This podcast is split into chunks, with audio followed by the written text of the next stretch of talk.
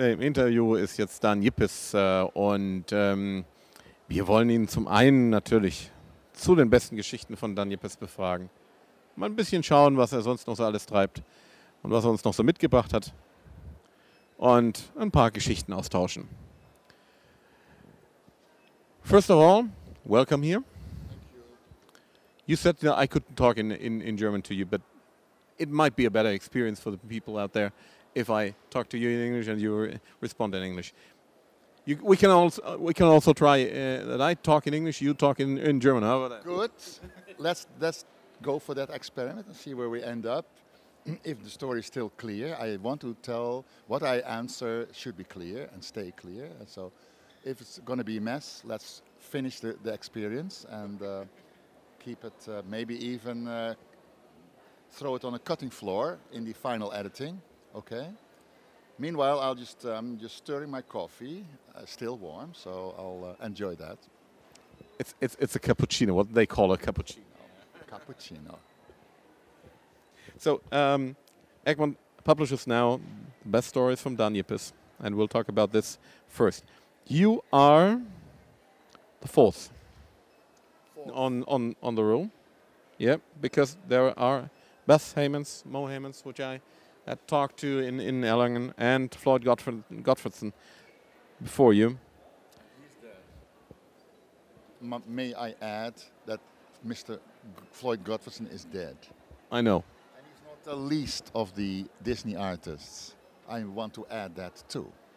Yeah, I guess so. Um, did you choose the stories in the in the book? Aha.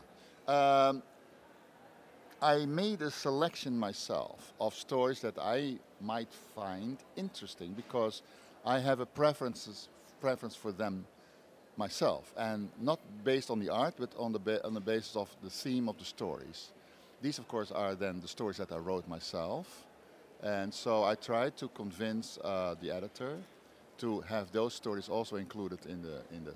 Some of them actually ended up in the in the book. Others, you know, is their preferences, or maybe uh, logistically it was uh, easier to get the material for those stories. Uh, so that's, that answers your question. Uh, yes, I had a preference for certain stories, and some of them ended up in a book. And what is so interesting about the book is that there aren't only Donald Duck stories in it, which I usually see from you. There are also Mickey Mouse and Goofy uh, comics in there. How did they end up there? And how did you, well, when were they made? Uh, I'm not responsible for those things, those Mickey and Goofies, to end up in a book. That's, again, probably the preference of the editor of the book. But um, no, normally I would stick to ducks because I'm used to them. Uh, I know that the duck stories that I do are well appreciated by Egmont. Mickey and Goofy was an initiative by Ulrich Schröder, well known, I, I assume. Um, he wanted to do uh, uh, for Egmont a series of uh, one-page gags starring Goofy and Mickey. And he proposed that to the editor at uh, in Copenhagen, and she said, "Well, you know, go ahead, just do it." He engaged uh, François Cortegiani, which is a uh, scenarist, a scriptwriter from France, uh, to write some stories, some uh, gag pages. And then he asked me, because Ulrich likes to work with other people, he asked me and uh, Fabrizio Petrossi, also Italian artist but now living in Paris, to help him out with uh, translating those gag scenarios into pages. So what we had a cooperation where sometimes I would do the sketch for the page and Ulrich would finish it, or the other way around. Ulrich would sketch out the page and I would finish it. And, and in two cases I did the same with uh, Fabrizio Petrossi. However, uh, practically, uh, it turned out that I had to wait too often and too long for Ulrich to finish the page. And, um, well, this is a little behind the scenes talk. Um, confession, uh, the editor uh, Byron Erickson in, uh, oh Byron, sorry, I hope you're not sorry, or I should feel sorry by saying this, but Byron said, it takes too long, you know. I, I, we want these pages published, and why, Dan, why don't, don't you finish them yourself? You know, don't wait for Ulrich to finish it. So most of the pages, actually, uh, that are in the book are mine. So that's fine, that's okay. But I enjoy doing uh, a, a, a, doing a different, working in a different style. You know, Carl Barks' style is still that I try to emulate for the duck stories. The Mickey is more free for myself. I, of course, I have my my um, favorite uh, Mickey artists, but I am also thinking, or when I do Mickey Mouse, of the cartoons, Mickey cartoons, animated films. So that's my source of inspiration when I do Mickey and Goofy, which is a little bit freer than Carl Barks. I guess so, but I guess it's also a bit more difficult to do them. You know, the ducks, uh, you know them by heart, I guess. Mickey is something where you had to surely work longer for, or no? No, wrong assumption. no, it's uh, I, what I said. It's freer. I can do whatever I like.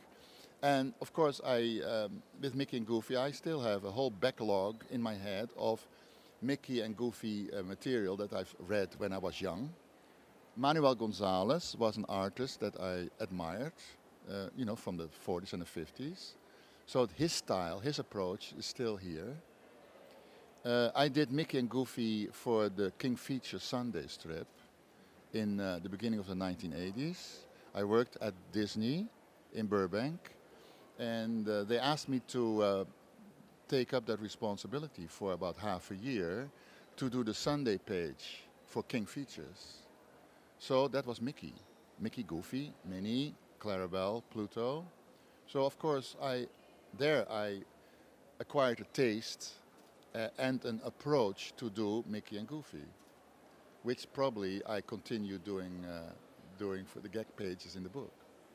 So it's not harder it was freer. Um, and yet, the, the, the, what, what is the same with Carl Barks' comic strip in general, uh, the main concern is to, to come up with, with uh, situations, graphic situations that are clear to the, to the reader. They have to understand it right away what's happening in a panel.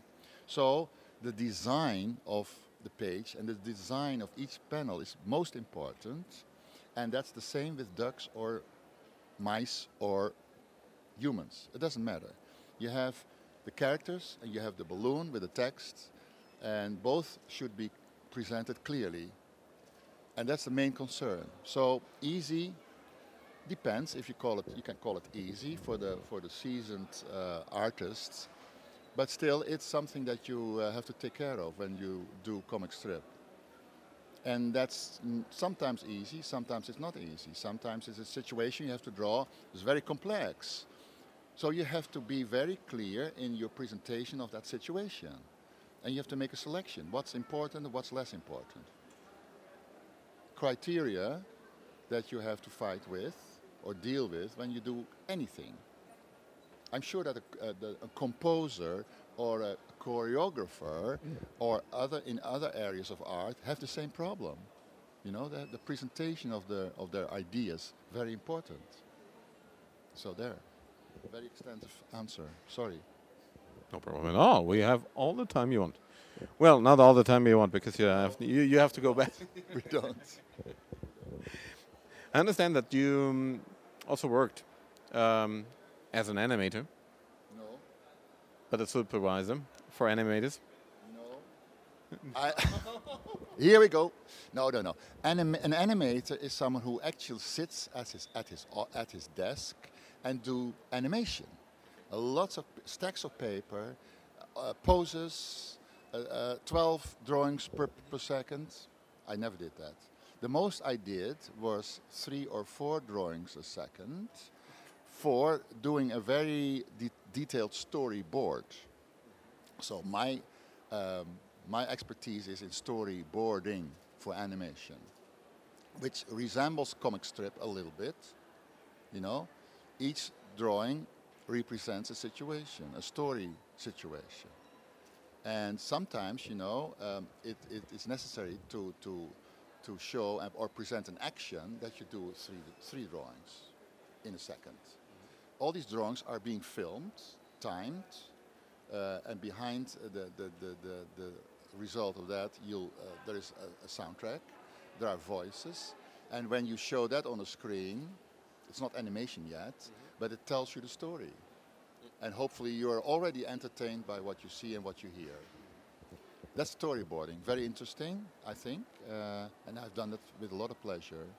So my expertise in animation is storyboarding. Thank you. Well, that's, that's always uh, fine uh, if you correct me. Um, but the work uh, as a storyboarder is very different from uh, from a work of a, just a comic book, or not? In, in, in, in a comic book, yeah. Fine, finally, yes. Oh my God, I'm sorry. Well, you know, I, I listen to you. It's okay. I, I, I, I feel a responsibility to, to fine tune what you uh, hopefully you want to hear from me. So that, that's, that's, that's what I, I'm struggling with. Um, so the answer was yes, huh? I said yes, to you? Okay. Um, it resembles, no, in, in, in, uh, no, you hear that? I say no again. Um, the, the comic strip artist has a page to get concerned about. So he might, he, she might be very concerned in doing nice panels, okay, but you, have a, you may have a bunch of nice panels, but they don't necessarily make a nice page.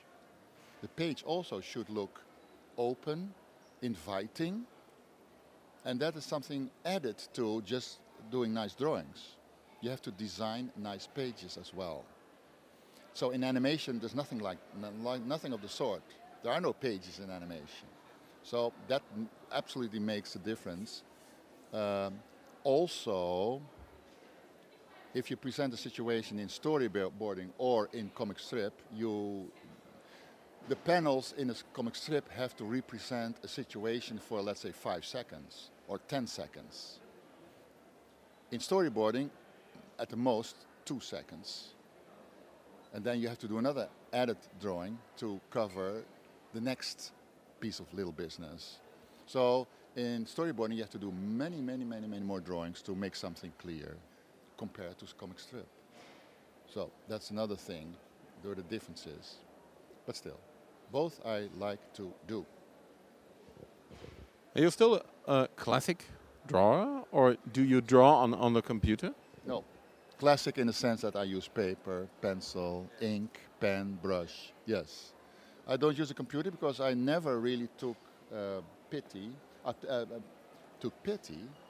No, I never took the time to, to oh, you know what, the experience in 90, uh, 1993 in London with the Fuji people, have I, I talked to about that already? Yeah, to you, just now, but all right.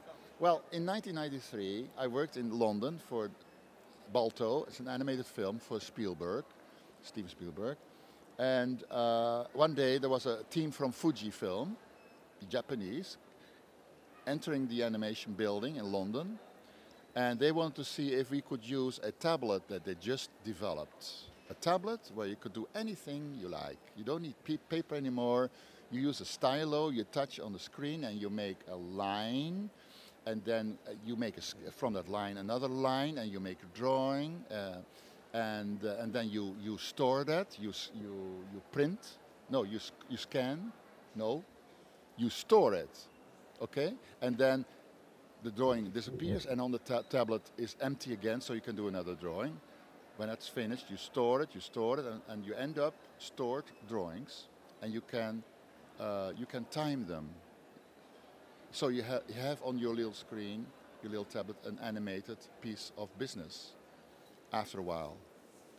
So the, the people from Fuji thought this is great for animation. We're going to present them that this to animation, see what they like. Maybe they have uh, um, uh, comments, they want they want critique, or they give us critique, and we start developing developing it more and more and more and more. Nobody then liked it because what you do, what you did then is you take your stylo, you touch the screen, you make a line, and it takes a second before it appears. So it's like it's like working on underwater or on the moon. It's not really. It doesn't feel well. It, uh, you feel detached from what you're doing. Everybody said no, that doesn't work. So then the people from Fuji just left, and we heard nothing from them. And then and a year and a later and a half later, I left. So I never heard of it. But of course now tablets are being used in animation. Cintiq is a very famous and uh, respected and very effective tool in animation now. So eventually, Fuji, they started it all, I think. Maybe they they uh, get got rid of the delay. Could be. It could be. Maybe the, the maybe Fuji sold the concept to another company, and this eventually became Cintiq. I don't know. Cintiq with a Q at the end. Cintiq.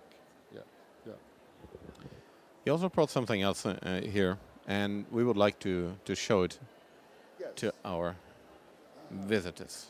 And This is something else, but Mhm. I don't know if we have, will show this. well, we'll see. No, uh, apart from Disney, I have another hobby. Doesn't pay very well. A hobby, yeah. Okay. It's, it's, it's a nostalgic uh, uh, hobby. Yes, I think so.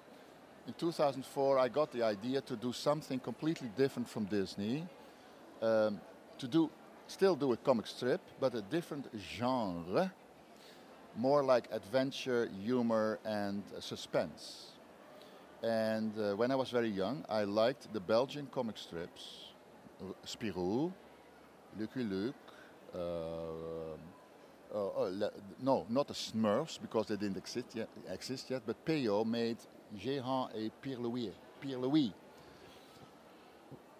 Uh, two guys uh, in, from the middle, middle Ages. Um, there was uh, Gilles Jourdan, a, a, a- policier.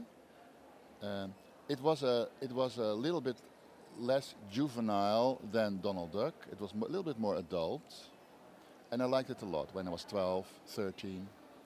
And I wanted to do something in that in that in the same genre and the same approach. So this became uh, Havank. I don't know if they can see it. It became Havank. Um, I did two stories. Two st- each story is 44 pages. Uh, wrote, uh, drew, and, and colored. The color was with assistance of someone else. And this is the second story, but in, a, in an edition, my own edition, uh, and also more expensive. uh, it's a very, very heavy book. It's uh, a print run of two, 200 copies. Absolutely. If you want, tired of life, I'll help you right now. Uh, Might be after five days of fair. I don't know if, if it's visible this way, but so it's an extensive piece of work. Uh, I write here the story, the making of. So sketches, uh, phot- photo- photographs. I explain what goes through my mind when I write and draw these stories. Uh, there's a section of all the sketches that I did, scanned, and then there is finally the story in a different uh, page arrangement, and it looks like this.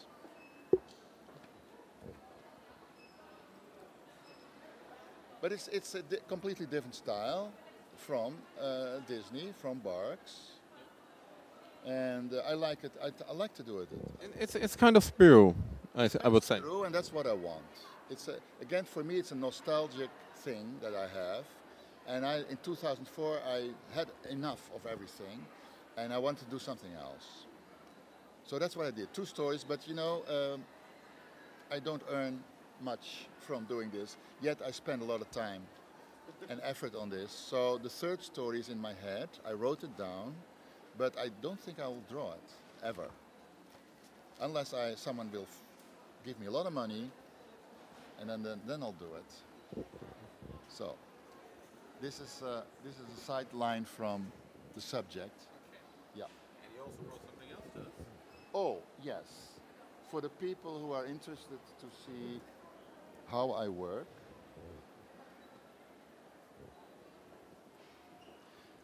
Here, I have a few original original pages. See, I don't know.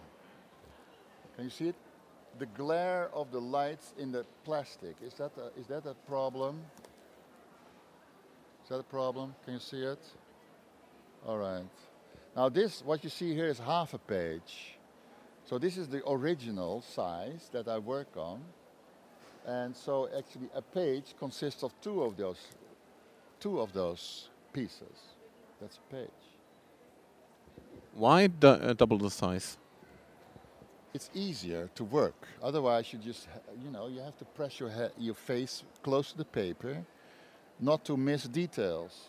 Bigger, you can, you can just put some distance and it's easier to draw. Yeah, it, it uh, you have to use more paper that way. And paper now becomes scarcer and scarcer. That's a, that's a problem.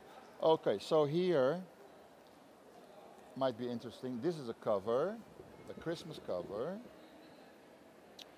And this is, uh, this shows how I work before doing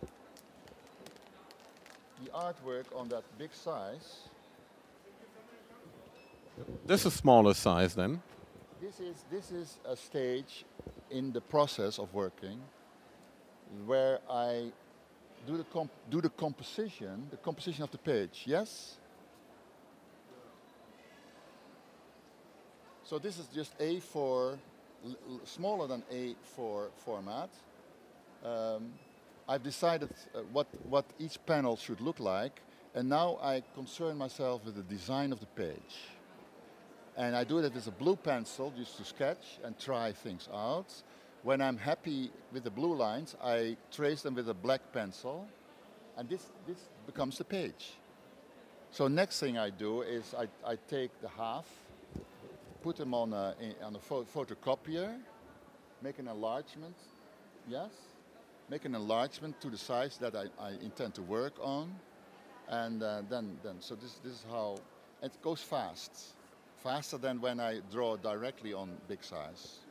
So I, I discovered this uh, method years ago, and okay, so okay, going, I'm going to stick to this.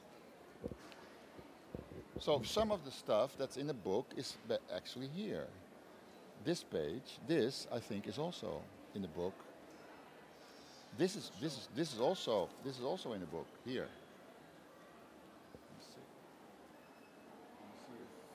I can find it.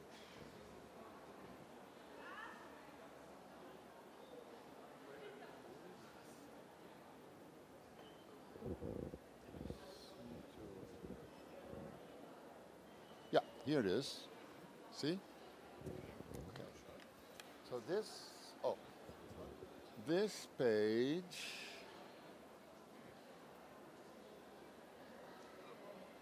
to ruin all of this. No, it's okay. So that that's the bit. So on the on the left you see the very beginning. Okay, good. The very beginning of uh, of well, the, I already developed the idea, the gag, made a few panel sketches, really rough, and then I did this. What you see on the left. On the right is the result. Almost the same, smaller even than. Uh, what you call rough. It's well, it's it's yes, it's not really literally rough, rough, but it's it's still rough, I think. I wish I could uh, draw like this. yeah. Well, okay. Well, I do it for many, many, many time uh, years, so I should know how to do it. Right? sure. Okay. So that's it's a wonderful book, and. I'm I'm I'm looking forward to to reading it again because there are there are some uh, stories I already have read, but but the Mickey Mouse and Goofy stories will be very interesting. yes, I have no idea um, the percentage of the material in this book uh, that is new. Have you any idea? Have you just scanned through it and, and decided, okay, this I don't know, this I don't know, this I don't. You know, they have published so many material from you, but also from other others. Yeah. You you can't you can't possibly know what is already published. The, the the real experts. I'm not a real expert for this. But the real experts would know, but actually I don't. Right. Okay. Okay. Okay. Fine. Sure. I have no idea what has been published and what not. Um, and nowadays, you know, I do. I, I have an idea for a story. I think about it. I write it down. I compose it. I uh, I draw panels. Uh, all that without knowing if they like the story. So I put in a lot of work, and finally, when I have the, the dialogue written down and I have done this, then I send it up to Copenhagen to my editor, Byron. I said, Byron, here's another idea for a story. Do you like it? Uh, let me know. And then usually within a week he comes back with, uh, yeah, great story, uh, do it. You get a code number, which is of course for Egmont to identify the production. And then it's great, and then I'm off and I can do it and I get money. And uh, fine. Sometimes he doesn't like the story very well, but then he feels responsible to tell me what he doesn't like and how we perhaps could fix it which very helpful. There are, there are editors that say, I don't like it, and that's it. So there you sit then at home or, or in your studio like, well, fine, great. I think it's a great story. I put in all this effort, and they just say no.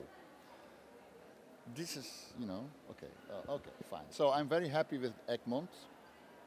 Yes, Egmont. Uh, I'm very happy with Egmont. It's a great company to work for. Fine. Okay.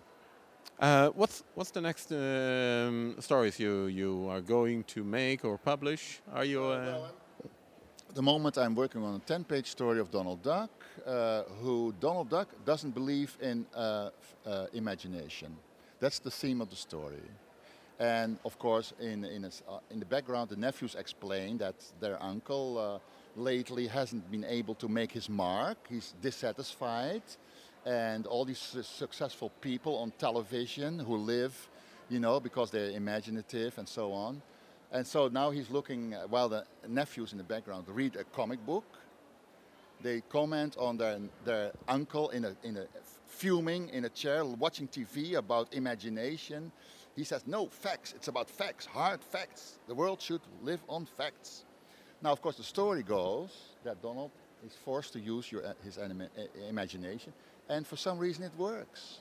And the whole world changes because of his ima- imagination you know, and of course it ends in a negatively again, because that's Donald Duck, you know. He never learns. of course not. Anyway, it's a 10, 10 page story. I haven't shown it to my editor yet. I hope he likes it. So maybe one of these months, people will be able to read it. I'm I'm looking forward to it. Oh, thank you very much, Bert. Okay.